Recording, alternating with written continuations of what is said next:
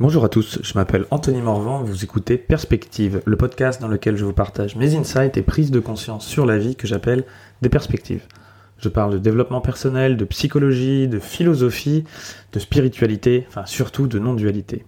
Je partage aussi mes citations préférées. Et surtout, je parle de moi. Et avec un peu de chance, en parlant de moi, je parle aussi de toi.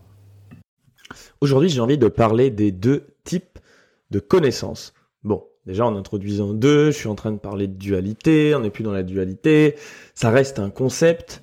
Euh, comme dirait mon pote Benoît, il me dit Anto, laisse-les où ils sont les concepts, laisse-les où ils sont. Euh, mais euh, c'est toujours une pédagogie intéressante, je trouve, que de diviser le monde en deux parfois pour se rendre compte des différences entre certains concepts. Alors par exemple, aujourd'hui on va parler des deux types de connaissances ou des deux types de, de savoir, on pourrait dire. C'est euh, un sujet qui découle de l'épistémologie, qui est une des branches de la philosophie qui cherche en gros à savoir euh, comment est-ce qu'on sait ce que l'on sait. Et du coup, ça, ça vient poser des questions assez profondes sur la vérité. C'est quoi la vérité? Comment est-ce que je sais qu'ultimement quelque chose est vrai ou fausse? Comment est-ce que je sais que moi j'ai accès à la bonne information pour savoir que les choses sont vraies? Et il y a beaucoup de, beaucoup, beaucoup, beaucoup de philosophes qui ont écrit euh, là-dessus. Euh, et, et c'est fascinant. C'est un sujet où on pourrait, de prime abord, se dire, c'est bon, c'est tout simple, laisse tomber. Enfin, je sais très bien ce qui est vrai ou ce qui est faux. Mais en fait, plus tu creuses, plus tu te rends compte que c'est un puits infini dans lequel il y a quoi se perdre et c'est vertigineux.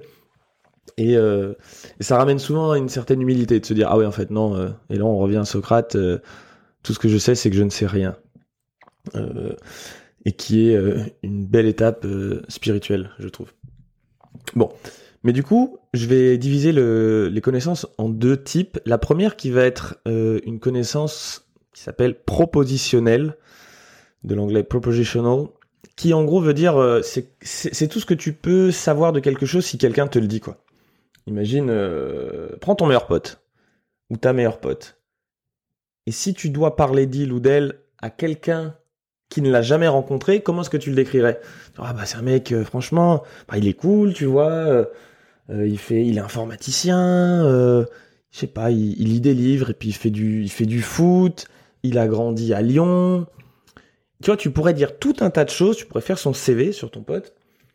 Et la personne à qui tu en parles va avoir une certaine idée, une connaissance propositionnelle, c'est-à-dire une connaissance avec des mots. Ça va être très cerveau gauche, catégorisé. Il y a des mots, voilà. J'ai j'ai compris quelque chose. C'est un certain type d'info et de connaissances. Mais entre nous, on est d'accord que tu dirais pas que ce mec, après que tu lui aies, ou cette personne, après que tu lui aies parlé de ton ou ta meilleure amie, tu dirais pas qu'il la connaît comme toi tu la connais. Tu vois l'idée? Il y a des, infos dessus, il, il a des pointeurs, il sait la ranger en des catégories, mais, mais derrière, il la connaît pas.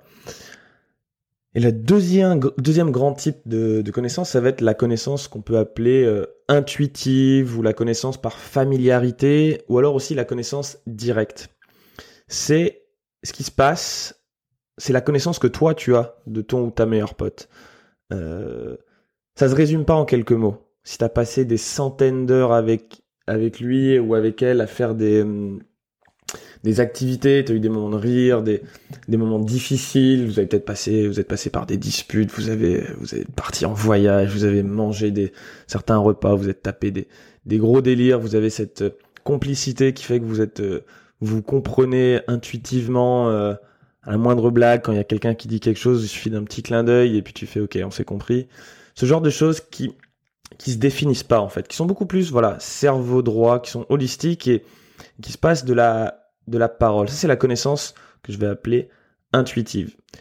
Et on va dire que dans la recherche de la vérité ou dans l'épistémologie, la connaissance propositionnelle, elle, tu peux toujours dire que c'est vrai, c'est faux. Il y a des gens qui, peuvent, tu peux avoir des points de vue différents. La connaissance intuitive, pour moi, elle se rapproche déjà un peu plus de la vérité dans le sens où on met pas de mots dessus. Alors encore une fois, c'est toujours paradoxal parce que je suis ici en train d'essayer de mettre des mots sur un truc qui qui, j'arrête pas de le dire, ne se définit pas en mots. Hein, le, Tao qui peut se définir n'est pas le vrai Tao, euh, nous dit la philosophie taoïste. Et par Tao, derrière, tu peux mettre la vie, Dieu, tous les mots que tu as envie, même ton pote. mon meilleur pote que je peux définir n'est pas mon meilleur pote. Euh, moi que je peux me définir n'est pas le vrai moi. Euh, et, en fait, cette, cette partie-là limite la question de la vérité sur la connaissance intuitive, bah, elle saute. En fait, on est hors cadre, quoi. On n'est plus dans est-ce que les choses sont vraies ou fausses, on est dans un autre niveau, un autre monde, un autre endroit dans lequel on s'en fout si cette connaissance intuitive est vraie ou fausse. La question n'a même pas de sens, en fait, de poser cette question, parce que tu, bah, tu, tu connais, tu as, une certaine relation avec ton meilleur pote, et il n'y a pas besoin de se dire est-ce que tout ce que tu ressens sur lequel t'es pas capable de mettre de mots, tout ce que tu as vécu, tout ce qui te vient en tête dans ton corps, dans, ta, tête, dans tes émotions, tout ce qui se passe en toi et dans le monde quand tu penses ou que tu vois ton ou ta meilleure pote, c'est ni vrai ni faux en fait, c'est pas ça, c'est autre chose. On est dans un autre concept. Alors que la, connaissance propositionnelle, elle, tu pourrais dire qu'elle est vraie. Tu pourrais dire, ah, il est né à Lyon. Est-ce qu'il est vraiment né à Lyon? Ah, ben non, en fait, il était né à Villeurbanne, juste à côté. Mais tu vois, je t'ai dit Lyon parce que c'est plus pratique. Villeurbanne, il y a moins de gens qui connaissent. Tu vois, ce genre de choses, là, on peut aller titiller. Et même là, en fait, ça n'a pas forcément complètement de sens. Mais tu as beaucoup plus de boucles à faire pour aller chercher la, vraie vérité. Et, euh, et ce qui est intéressant aussi, c'est que j'ai vu récemment, justement, euh, je lisais un livre sur, euh, sur le cerveau qui disait que bah, en fait notre conscience du, moi, bah, en fait on en aurait une infinité. Bon, ça fait longtemps hein, que la philosophie, enfin que les spiritualités orientales, notamment bouddhistes, ont dit que bah il n'y avait pas de moi, le moi n'existe pas, c'était qu'une illusion. Mais aujourd'hui, les études en neurosciences le prouvent de plus en plus. Je ferai un podcast là-dessus sur le fait que bah, cerveau gauche ou cerveau droit, le cerveau gauche c'est celui qui va donner les définitions, se définir. Par exemple, si je te demande t'es qui, en fait, la partie qui contrôle ton, le langage, c'est le cerveau gauche, donc c'est lui qui va définir qui t'es. Mais en fait, le cerveau droit, il pense complètement autre chose. Et ça a été prouvé parce que il y a, j'ai oublié le nom, euh, Coliseum, non, je vais dire, je des bêtises. Il y a une, un petit peu une, une connexion entre le cerveau gauche et le cerveau droit, et ils l'ont coupé. C'est Dr Michael Gazzanega dans les années, euh, je sais plus trop quand, qui faisait des tests sur des patients qui euh, qui avaient des problèmes au cerveau pour éviter que, que des crises endommagent l'autre partie du cerveau. Ils avaient coupé la connexion entre les deux cerveaux. Et en fait, on peut continuer à fonctionner et à vivre de façon normale quand on fait ça. Ça qui est assez euh, fascinant. À ceci près qu'il peut y avoir des petits, des petits bugs un petit peu dans le cerveau d'une personne, enfin dans le comportement d'une personne qui a, les, qui a, qui a le cerveau coupé en deux, c'est-à-dire que en fait, les deux cerveaux ne communiquent plus entre eux. C'est juste ça qui se passe. Chacun des deux hémisphères est connecté, lui, à différentes choses. Bon, déjà, faut savoir que la partie droite, elle est connectée. Partie, l'hémisphère droit est connecté à la partie gauche du cerveau. L'hémisphère gauche est connecté à la partie droite du cerveau. Mais il y en a un qui va contrôler euh, le langage, l'autre qui va contrôler le visuel. Donc il y a tout un tas de choses comme ça qu'en fait où euh, si tu donnes des informations contradictoires, par exemple ils ont fait exprès de donner à l'œil gauche qui va donc aller dans le dans la partie droite, de l'hémisphère. Si tu lui dis, euh, je sais pas, tu lui montres une, si tu lui dis, euh, pars, voilà, lève-toi. Donc en fait, tu vas te lever parce que le cerveau droit, tu lui as donné un ordre, il se lève. Et ensuite que tu poses la question dans une, euh, dans l'oreille droite qui va donc aller dans le cerveau gauche, bah pourquoi tu t'es levé? Et bah si si dans le champ de vision il y a un coca par exemple, ton cerveau enfin donc toi, hein, parce que l'être humain, enfin la personne avec le cerveau coupé, va répondre par la bouche, donc contrôlé par le, la partie gauche du cerveau, bah euh, parce que j'avais soif. Alors qu'en fait, on a demandé au cerveau droit de se lever, il s'est levé, le cerveau gauche, il rationalise en trouvant une excuse pour ce qu'il est en train de faire.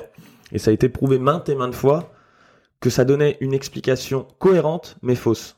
Le cerveau gauche, tous les mots qu'on sort, c'est en fait une espèce de rationalisation une explication, une histoire qu'on raconte à propos de notre comportement et euh, que potentiellement, euh, alors c'est pas toujours le cas, c'est pas toujours le cerveau droit qui a contrôlé. Et en plus, après, on peut faire tout un tas de distinctions. Il y aurait plusieurs modules dans le cerveau, si on admet que c'est le cerveau qui crée la conscience, qui n'est pas mon paradigme, mais admettons. Il y a tout un tas de modules dans le cerveau qui ont chacun un petit peu leur euh, leur intérêt. Il y en a un qui va être là pour se reproduire, l'autre pour pour paraître bien en société, l'autre qui veut de l'argent, l'autre qui veut que tout le monde soit content en fait, c'est une bataille constante de conscience dans notre tête. Et puis de temps en temps, il y a le cerveau gauche qui choisit de rationaliser un peu tout ce merdier et puis qui dit ah ben moi je suis un mec, euh, je suis un mec euh, super altruiste. Puis de temps en temps, il va dire oh, putain hier j'ai vraiment été un con. Et, euh, et qu'en fait, il y a juste une infinité de choses qu'on maîtrise pas du tout qui se passent en nous. Et après, il y, a la, partie gauche du cerveau qui rationalise avec des mots et qui essaye de mettre des mots là-dessus. Et donc tout ça, pour dire que on peut pas vraiment exprimer avec des mots euh, la vérité ou le type de connaissance. Ce ne sera jamais que des pointeurs. Euh, comme je le dis souvent, ce sont des pointeurs qui pointent vers la Lune. On peut imaginer que la connaissance intuitive, c'est la Lune. Et euh, c'est le fait de voir la Lune, de l'admirer, de ressentir tout ce qui se passe quand tu, quand tu vois la Lune. Et la connaissance propositionnelle, ça va être les, doigts pointés vers la Lune pour te dire, hé, hey, regarde, c'est par là qu'il faut regarder. Mais tant que tu restes focus sur le doigt, tu captes pas l'émotion que tu es censé avoir quand tu vois la Lune, voire même quand tu es la Lune. Voilà, je voulais juste définir un petit peu ce, type de, de connaissance parce que je reviendrai à d'autres moments dessus et c'est super important en spiritualité de comprendre que tout la pratique, les enseignements, les livres, ce que j'essaie de faire moi avec mon podcast, tout ça, ça ne vient parler qu'à la connaissance propositionnelle, on va dire, mais dans le but ultime derrière d'avoir des expériences d'éveil, des expériences de réalisation, des expériences intuitives, des expériences de familiarité qui vont être plus justement, et là je suis même plus en train de dire que ça va être que sur le cerveau droit, parce que le but c'est qu'il y ait tout, tout ton être, euh, ta conscience ultime, ce que nous sommes dans le fond, ontologiquement, qui est encore une autre branche de la philosophie, euh, qui, qui ressentent ça, donc c'est pas que, pas que le cerveau droit, mais je veux dire c'est la connaissance propositionnelle, son but c'est elle on peut le définir entre guillemets c'est vrai c'est faux. Si je te pointe vers euh, vers euh, vers une page blanche et je te dis c'est noir tu vas me dire ben non c'est blanc. Mais en fait ça aussi on pourrait dire qu'on s'en fout. C'est juste des pointeurs est-ce qu'ils sont utiles ou pas? Est-ce qu'ils sont utiles pour m'amener à une connaissance intuitive derrière de ce que je veux avoir et ça cette connaissance intuitive là on n'est plus dans le champ du du vrai du faux on n'est plus dans le champ du bien du mal on est dans le champ de de, de la conscience, de complètement autre chose, quelque chose qui voilà, qui, qui sort des cadres justement parce que le cadre c'est encore le langage, c'est penser en catégorie. Penser c'est forcément penser par catégorie. Donc en fait on est hors pensée, on est hors catégorie, on est dans quelque chose de global, d'inexprimable euh, et qui peut qui peut parfois être juste certaines réalisations, certains insights. C'est aussi ce que j'essaie d'apporter avec perspective. Souvent, c'est une perspective, quand je les réalise, je me dis, waouh, putain, en fait, avant, je l'avais mise dans une case. Oh, là, je me rends compte que la case, elle est beaucoup plus grande que ce que j'imaginais. Et, euh, du coup, euh, j'essaye ensuite de donner tout plein de mots pour montrer, regarde, la case, elle est plus grande, en fait, que ce que je pensais. Donc voilà, ça, c'est une perspective que tu peux voir sur euh, la vie. Bref. Donc tout ça pour dire, attention dans la vie, tu peux avoir des, moyens utiles, des moyens habiles, comme le dit le bouddhisme, pour, pour t'orienter vers une certaine vérité. Et ces moyens peuvent être définis dans le monde du langage comme étant vrai ou faux, mais quelque part on s'en fout, c'est est-ce qui t'amène au bord du précipice pour que là, ou est-ce qui t'aide à voir la lune, pour que là derrière tu aies une expérience directe, intuitive, qui est hors du champ du vrai ou du faux, de ce qui se passe vraiment en toi.